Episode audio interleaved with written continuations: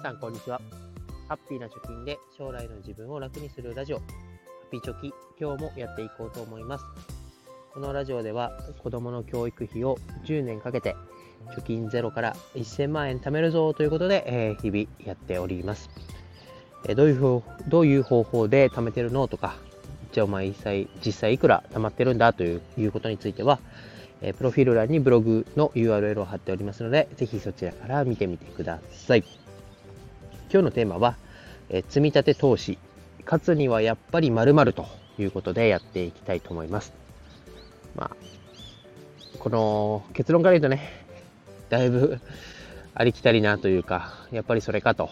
思われるかもしれませんが、えー、やっぱり勝つには、やっぱり支出を減らして収入を上げると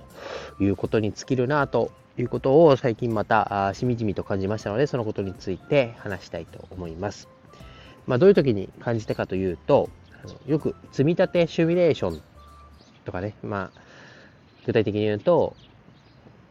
毎月3万円を20年間5%で運用したら、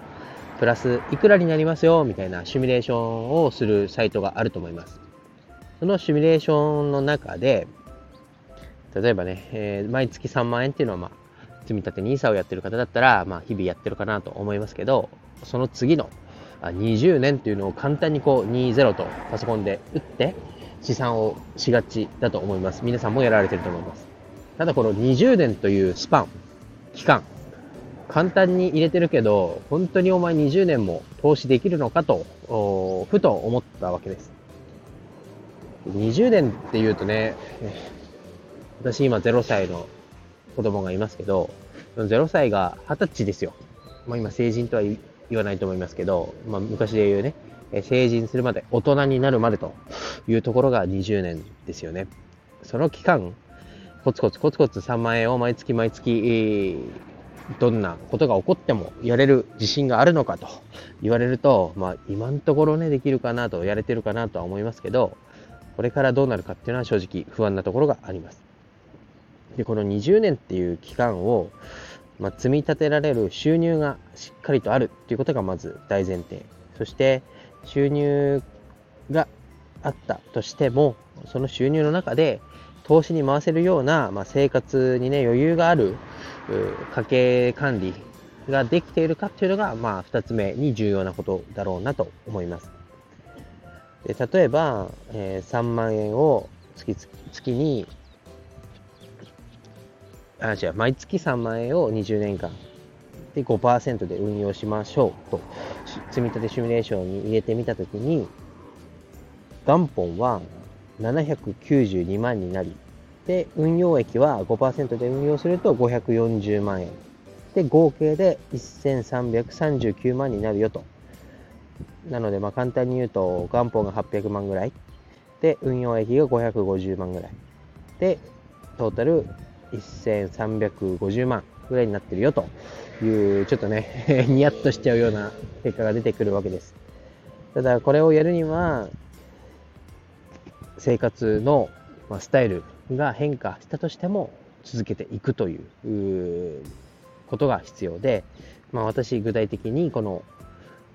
子供の教育費を貯めるというところでやってますけれども、その子供関連で言うと、まあ、